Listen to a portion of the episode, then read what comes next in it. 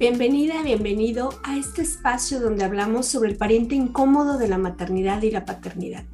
Yo soy Georgina González, especialista en duelo gestacional, perinatal y neonatal, y deseo que encuentres aquí un lugar seguro y respetuoso para transitar tu proceso de duelo.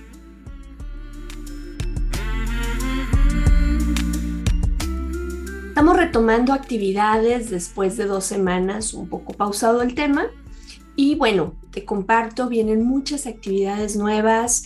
Eh, estamos por celebrar nuestro tercer aniversario. Así es que te invito a estar muy atenta, muy atento a nuestras redes sociales donde estaremos compartiendo las novedades que tenemos preparadas para ti. Esto es Duelo Respetado. Pues el día de hoy nos acompaña mi querida Sinaí Salazar. Ella es psicóloga y cuenta con una maestría en terapia gestalt, además de una especialidad en psicología infantil. Sinaí, bienvenida, ¿cómo estás? Hola, Geo, bien, gracias. Y tú, gracias por la introducción. Y obviamente es egresada del diplomado en consultoría en duelo gestacional, perinatal y neonatal. Así es que Hoy es un honor que nos acompañes aquí. Bienvenida, Sinaí. Gracias, Geo. Al contrario, gracias por la invitación siempre a, seguir participando y a contribuyendo a los temas del diplomado y a, pues ahora sí que a compartir información y hacer difusión. De verdad, muchas gracias. Sí, qué importante. Además, fíjate, eh, lo que el día de hoy Sinaí nos va a compartir es incluso algo que ella estuvo abordando en su presentación para el cierre del diplomado y mucha gente estuvo muy interesada y por eso decidimos hablar sobre esto. Ya hemos mencionado en ocasiones anteriores que el cuerpo es muy chismoso, no se queda con nada. Pero a mí me gustaría iniciar con esta pregunta, Sinaí. ¿Qué pasa en el cuerpo cuando estamos viviendo un proceso de duelo?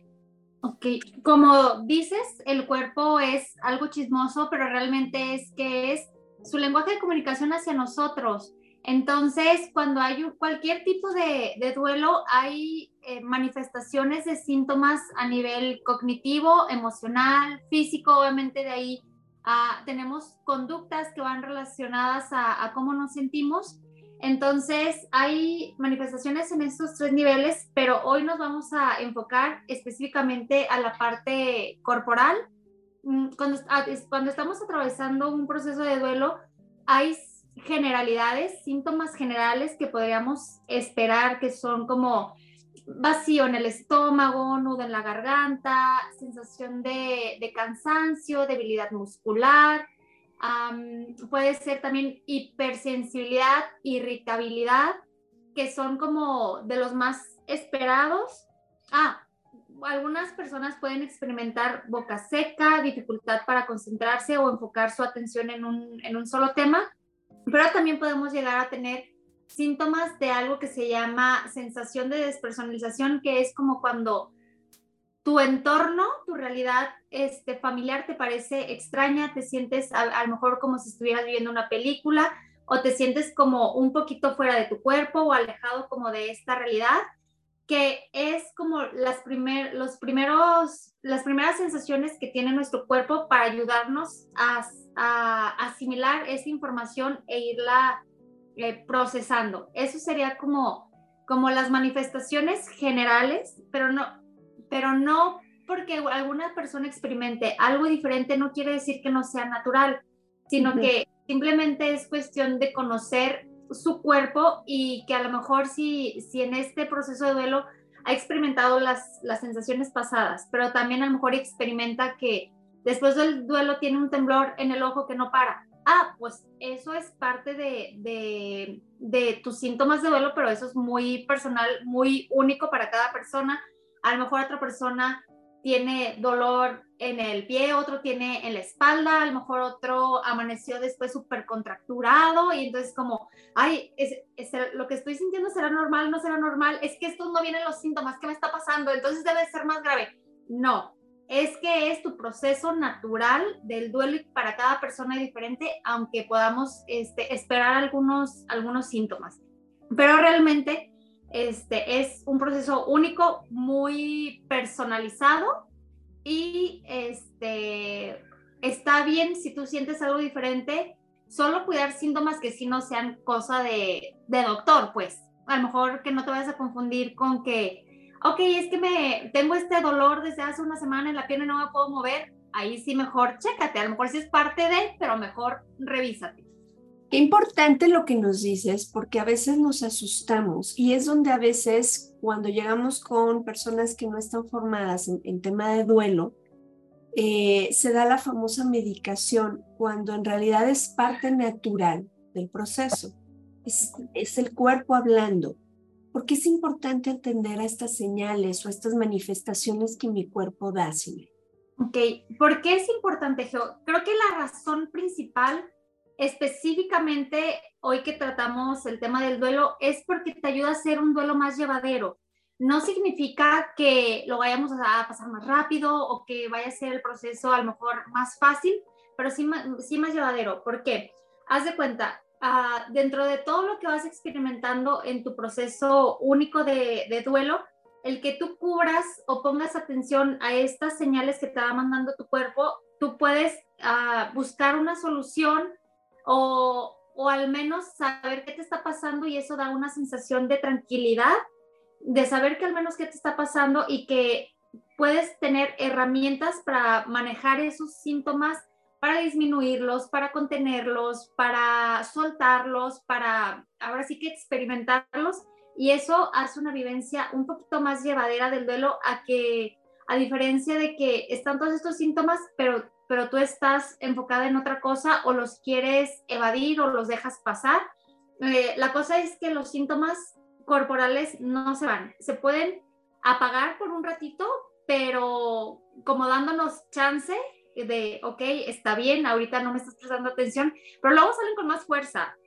Entonces, este, cuando salen con más fuerza son como llamadas de, de atención, por decir, a lo mejor sí en este proceso de duelo tú sientes como este nudo en la garganta, pero resulta que este nudo en la garganta sí es porque necesitas llorarlo, necesitas expresar de alguna manera este dolor, no lo, no lo procesas, que sería lo más natural, este, llorando y a lo mejor después se convierte en dolor de cabeza, porque ahí se queda como esa sensación contenida y evoluciona algo más, claro, porque las emociones tienen como este componente de movilización energética interna y tal cual como la ley de la energía no se crea ni se destruye, solo se transforma. Entonces evoluciona algo más.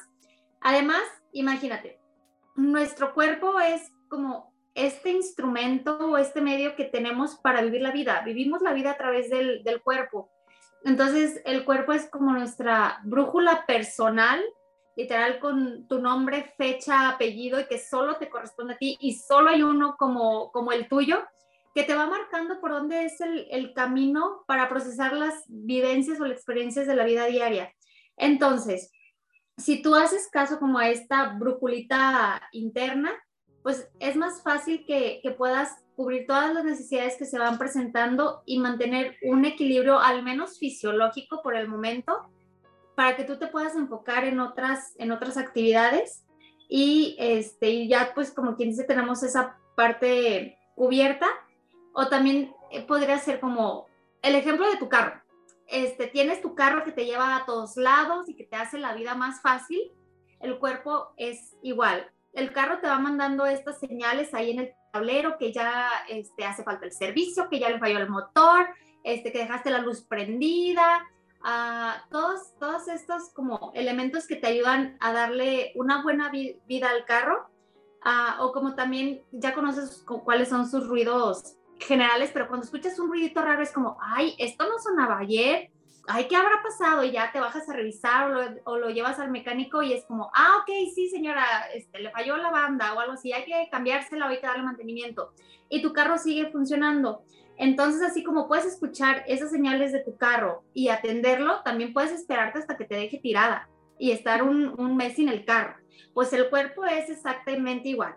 Tiene sus llamadas de atención, si las atiendes es, más fácil, pero obviamente si las dejas pasar, pues de repente te manda un síntoma, una enfermedad que te para en seco y te deja en cama, este, a lo mejor algunos días, algunas semanas, ya si es una enfermedad hasta hospitalizado, es como, para que de verdad te voltees a ver y sepas qué te está sucediendo internamente.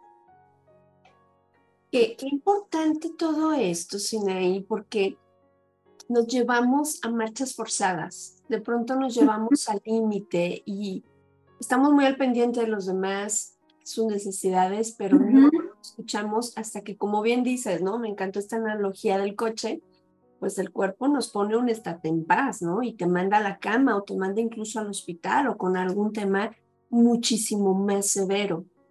Una vez que están las manifestaciones, ¿cómo puedo trabajarlas? ¿Cómo puedo poder hacer algo con estas manifestaciones emocionales que me da mi cuerpo? Desde luego, esto no nos exime de la responsabilidad, ¿no? De, ir con un profesional de la salud, pero en temas generales, ¿cómo puedo yo trabajar o atender estas manifestaciones emocionales?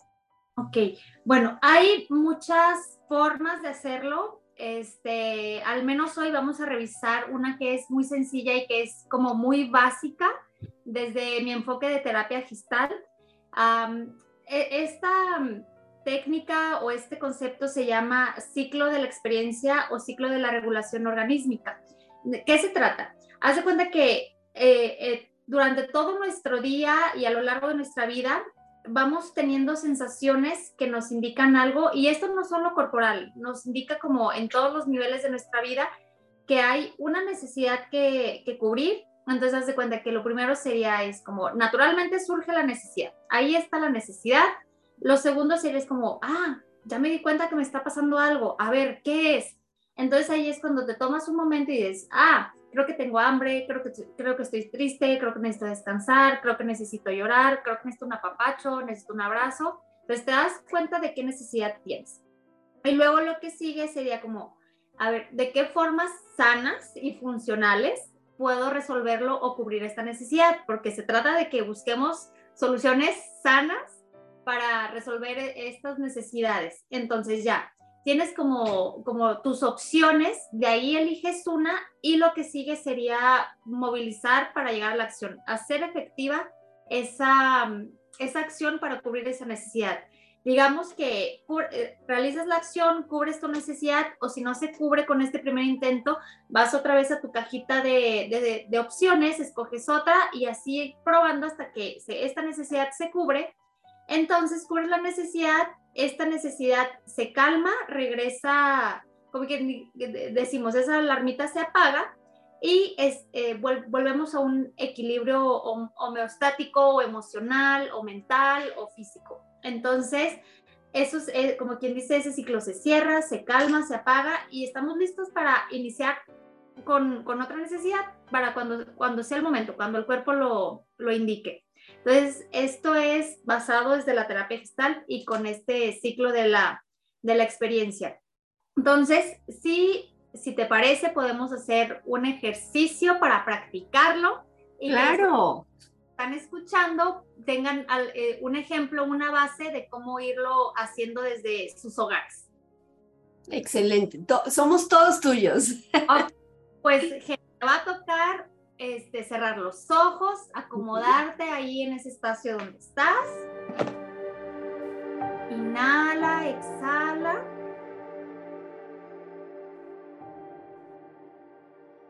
Poco a poco vas enfocando la atención hacia tu cuerpo.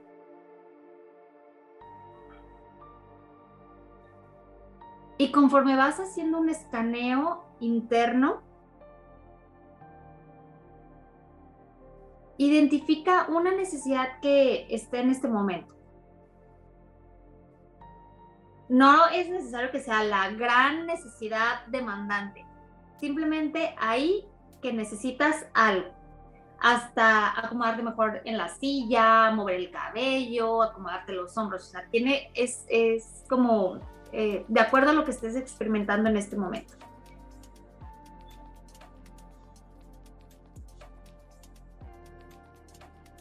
Cuando la hayas identificado, nos la compartes. Ok, dormir. Ok. Entonces, tú ya sabes qué señales te manda tu cuerpo cuando necesitas dormir. Eso es súper personal. Hay generalidades, pero tú sabes tu forma de saber que necesitas dormir. Entonces, ya tenemos la necesidad. ¿De qué formas puedes cubrir esta necesidad? ¿Te las menciono? Ajá. Bueno, pues te dejo aquí de anfitriona, yo con permiso me voy a echar un coyotito. organizar el tiempo eh, para, para, darme ese espacio. De estas dos opciones, ¿cuál sería la más sana, funcional, acorde a este preciso momento? Organizar los espacios para más tarde poder ir a, dormir un poco. Exacto, entonces digamos que, que tu elección es organizar esos espacios para que tú a las nueve mágicamente ya estés en tu cama a dormir. Dios te oiga, Dios te oiga. Entonces, aquí ya vamos casi terminando el ciclo, digamos que, que, ya pasó esa organización, ya estás en esa parte de día donde estás en tu cama, te duermes, amaneces y esa necesidad está cubierta. Pero, ¿qué pasa cuando en, el momento este, presente no podemos cubrir la necesidad? Podemos acudir a alguna frase de contención. Por ejemplo, ¿qué te podrías decir a ti misma como, como en esta contención de ahorita no se puede, pero pronto lo vamos a hacer y que te funcione a ti, que te haga sentido a ti? Mm. En poco tiempo podremos tener un sueño reparador o podré tener un sueño reparador. Exacto. Inhalas, exhalas. Ah, repetimos la frase las veces que sea necesario para nosotros mismos. ¿Quieres que te la diga en voz alta? Ajá. Ok, en poco tiempo tendré un descanso reparador. Y tú dime si al decir tu frase hay algún efecto. Sí, fíjate, es chistoso. Es como, ok, es como si pudiéramos tener una pausa de esa sensación inminente de sueño, eh, pero no de, de negarla, sino una pausa de, ok, espero mi turno. Exacto. Entonces, inhala, exhala Puedes abrir los ojos en el momento que tú te sientas lista. Exacto, Geo. Así es como se puede ir manejando estos síntomas y esto es dependiendo de la necesidad. hoy lo hicimos con algo físico, corporal, pero puedes hacer esto en lo emocional, en lo mental, en, las, en las conductas que generan nuestras emociones o sentimientos. Entonces lo podemos aplicar a lo mejor al principio si no estás muy conectado con tu cuerpo te puede costar trabajo, pero realmente es algo de, de práctica. A lo mejor puede ser como, ay, no, ni siento nada. Ay, es que esto es normal. No es que no lo alcanzo a notar o a diferenciar. Entonces es irlo practicando e irlo ensayando hasta que sea algo como parte de nuestra vida, una herramienta automática para nuestro funcionamiento diario. Aparte, ¿sabes qué me encantó Sinaí? Y ahorita me llegan así como mucha información por ejemplo, una cosa que nos genera angustia después de que pasamos todo el proceso de despedir a nuestros bebés, eh, independientemente si nos dieron o no incapacidad, el regreso al trabajo, por ejemplo. Es algo que genera mucha angustia porque qué me van a decir, no quiero que me vean con lástima, no quiero dar explicaciones, no me quiero soltar a llorar ahí enfrente de todos en la junta. Y creo que este ejercicio puede ser una buena herramienta para brindarnos, como bien mencionaste, ¿no? esa contención en esos momentos donde siento que no quiero hacer las cosas, pero no tengo otra opción, tengo que ir a trabajar. Y me encantó. y, si te fijas, es necesario evadir, sino que, ok, me doy un espacio para reconocerlo y sigo adelante, pero nunca evado. Exacto. tomo esa responsabilidad y ese espacio para mí. También hay otra otra técnica que nos puede funcionar que se llama estado separador.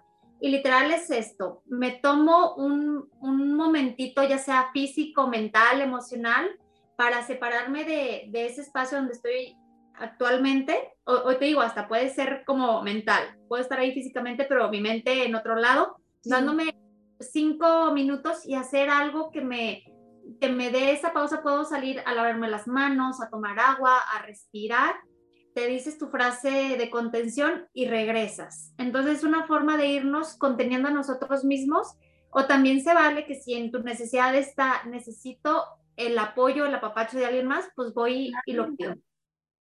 Claro, qué, qué importante esto y qué, qué, a ver, sencillo no es, que obviamente cuando estás en crisis, pues no es sencillo, pero es poder ver que tengo opciones. Eh, eh, eh, creo que esto es el, el, punto. Cuando estamos en medio de una situación adversa, cuando estamos en un momento álgido, creo que no tengo opciones.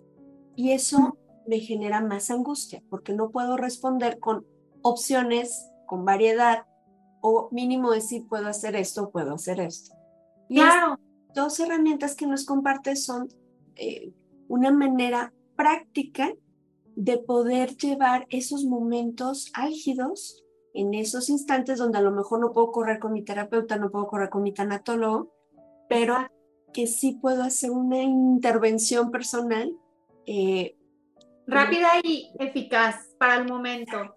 Y fíjate, se me viene a la mente otra que, que es muy, muy útil también, Geo, cuando estamos en una situación de crisis y nos vemos sin herramientas, la, la, situación va a parecer enorme, inmensa.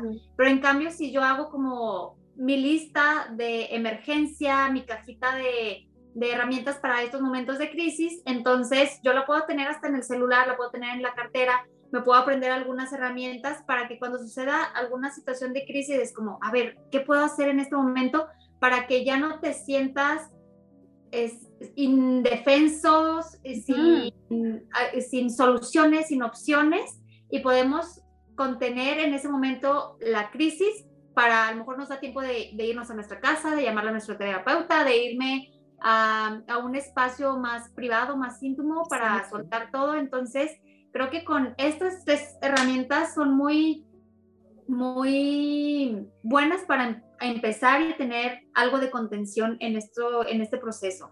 Claro, y, volvemos a lo mismo, o sea, eso no me exime de irme a atender, o sea, no se trata de, ah, bueno, ya pasó, pude estar el día en el trabajo, pude atender esa junta, entonces ya no lo atiendo, no, porque te va a pasar lo mismo que con el vehículo, ¿no? Como bien mencionaba, llegar a un punto en que quedarás tirada o quedarás tirado porque no se le prestó eh, la, la, atención, ¿no?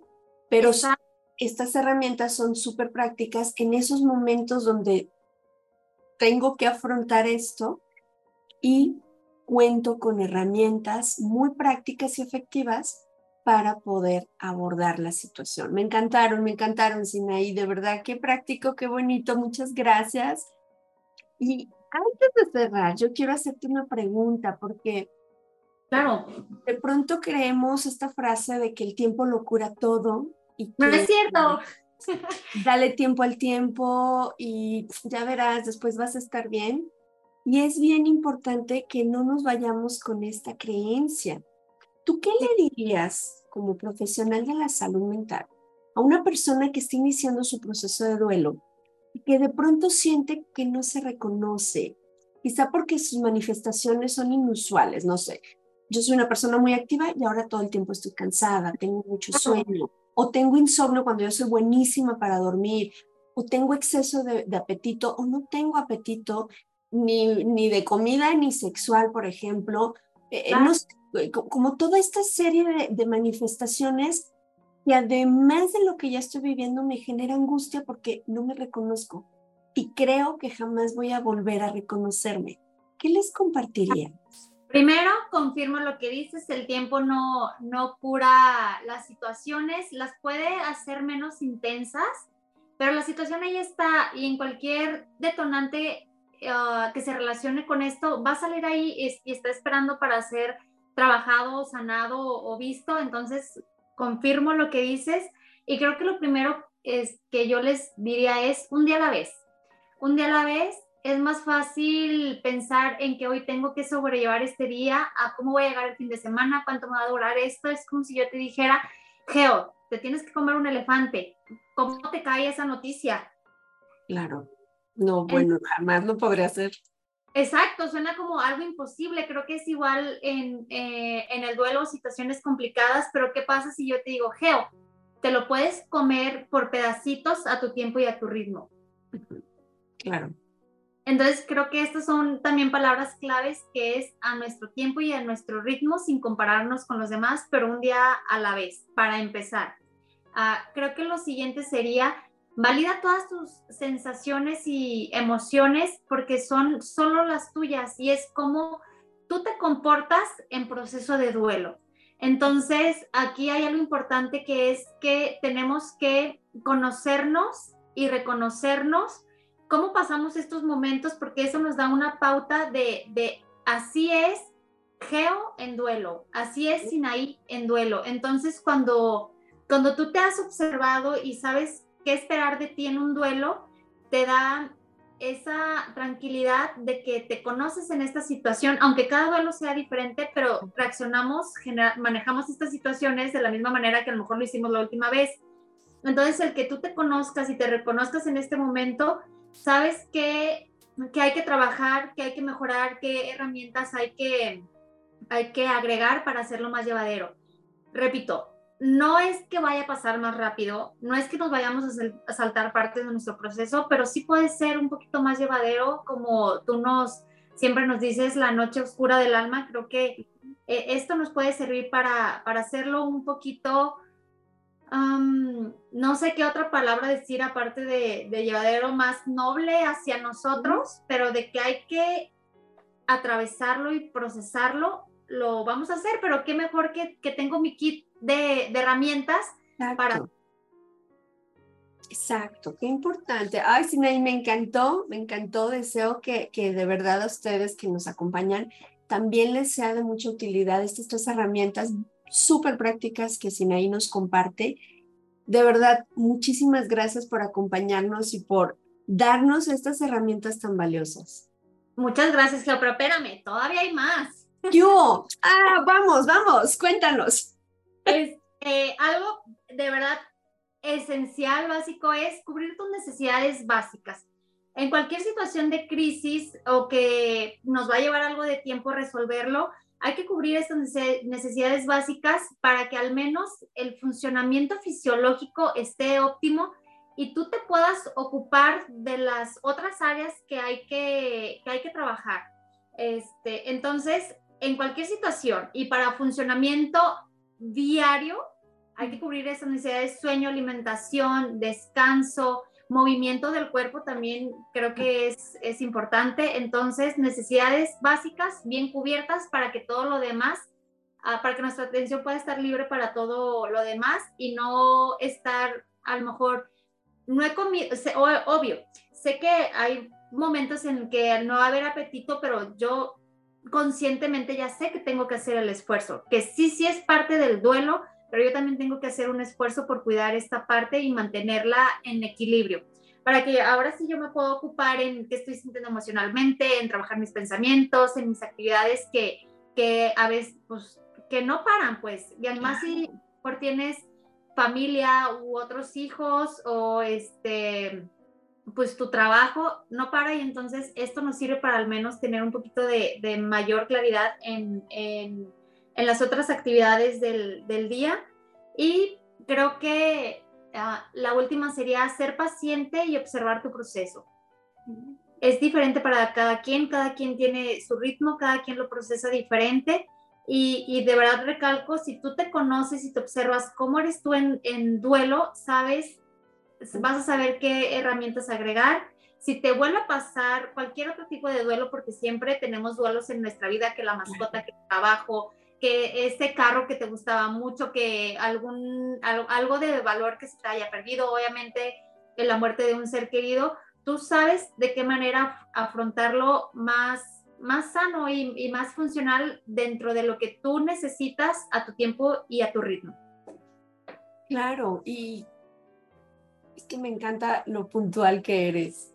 Creo que es una forma práctica de poder atravesar estos procesos. Sabemos que no es fácil, o sea, eso está clarísimo. El hecho de que Sinaí lo explique de manera tan fácil y tan puntual no significa que sea fácil, pero tampoco es imposible si tenemos algunas generalidades, nos da también esa calma, ¿no? Porque de pronto la incertidumbre de a qué me estoy enfrentando, qué es esto, cómo se come, por dónde empiezo, aumenta, aumenta la angustia, aumenta esa sensación de perder el control de todo. Y esto que Sinaí nos comparte hoy es precisamente el poder irnos retomando en esta rutina, en este día a día y en esta integración, haciendo y elaborando el proceso de duelo. Porque el duelo no nos hace, el duelo se hace, yo lo tengo que elaborar, yo lo tengo que transitar. Sería fabuloso que ya vinieran paquetitos y llegaras al súper y ya lo compraras, ¿no? Pero no, hay que elaborarlo, hay que hacerlo. Y hay momentos donde siento que estoy muy perdida y estas herramientas, estos tips que Sinaí nos comparte el día de hoy, pueden ser un buen norte en esos momentos donde digo, ¿y ahora qué? ¿Ahora qué sigue? O quiero evitar este suceso, este evento, el regreso al trabajo, que para mí creo que es de los puntos más simbólicos eh, a los que se enfrentan la mayoría de mamás, especialmente, pero también los papás, cuando sus bebés fallecen. El, regreso al trabajo es un punto complicado, muy complicado. Entonces, todo esto les puede ayudar en esos momentos donde sentimos que el camino se puso cuesta arriba y ya no me llega ni el aire. Muchísimas gracias, Inaí, de verdad. Gracias a ti, Geo. Yo muy honrada de haber tomado el diplomado contigo y de que ahora me invites a hacer este episodio en el podcast sobre todo que espero que sea de mucha utilidad y que sea esa luz en el camino que cada persona atraviesa y que, y que la verdad muy, yo muy agradecidos de que tú estés formando esta gran tribu con mucha contención y con mucho amor, porque de verdad sé el empeño, el cariño y las ganas que le pones a esto. De verdad, gracias. Muchas gracias, gracias, de verdad, muy honrada yo de que creíste en este proyecto y de que sigues llevando, ¿no? Este mensaje de, que normalizar estos duelos, porque finalmente todavía queda mucho trabajo por hacer en esta parte y, bueno, qué bonito poder contar con profesionales de la salud tan capacitados, tan preparados, pero sobre todo tan humanos, de verdad. Les voy a dejar los datos de Sinaí aquí en la descripción del episodio, ahí van a estar sus enlaces a sus redes y déjenos en los comentarios, déjenos, en Spotify ya nos pueden dejar comentarios, preguntas si quieren ponerlo, en YouTube también, y déjenos en las redes sociales, recuerden duelo-respetado-podcast, compártanos si pudieron hacer los ejercicios, cómo se sintieron y cualquier eh, cosa que quieran compartir con nosotros respecto a este episodio, déjenos sus comentarios. Sinaí, mil gracias nuevamente y por supuesto cuando quieras eres bienvenida a este espacio. Te mando un abrazo muy, muy grande. Gracias, igualmente, Geo, te voy a tomar la palabra, ni me digas, ni me digas que tomo la palabra. No, yo encantadísima, encantadísima porque hace falta, hace falta mucha eh, información, hace falta muchas herramientas para transitar esta noche oscura del alma. Muchísimas gracias nuevamente. Gracias a ti que nos acompañas, gracias a ti que nos escuchas. Y te recuerdo, yo soy Georgina González, especialista en duelo gestacional, perinatal y neonatal. Y deseo que todas y todos podamos tener un duelo respetado. Hasta la próxima.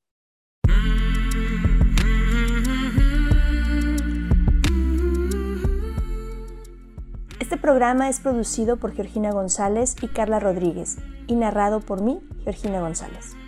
Recuerda seguirnos en redes sociales como Duelo Respetado.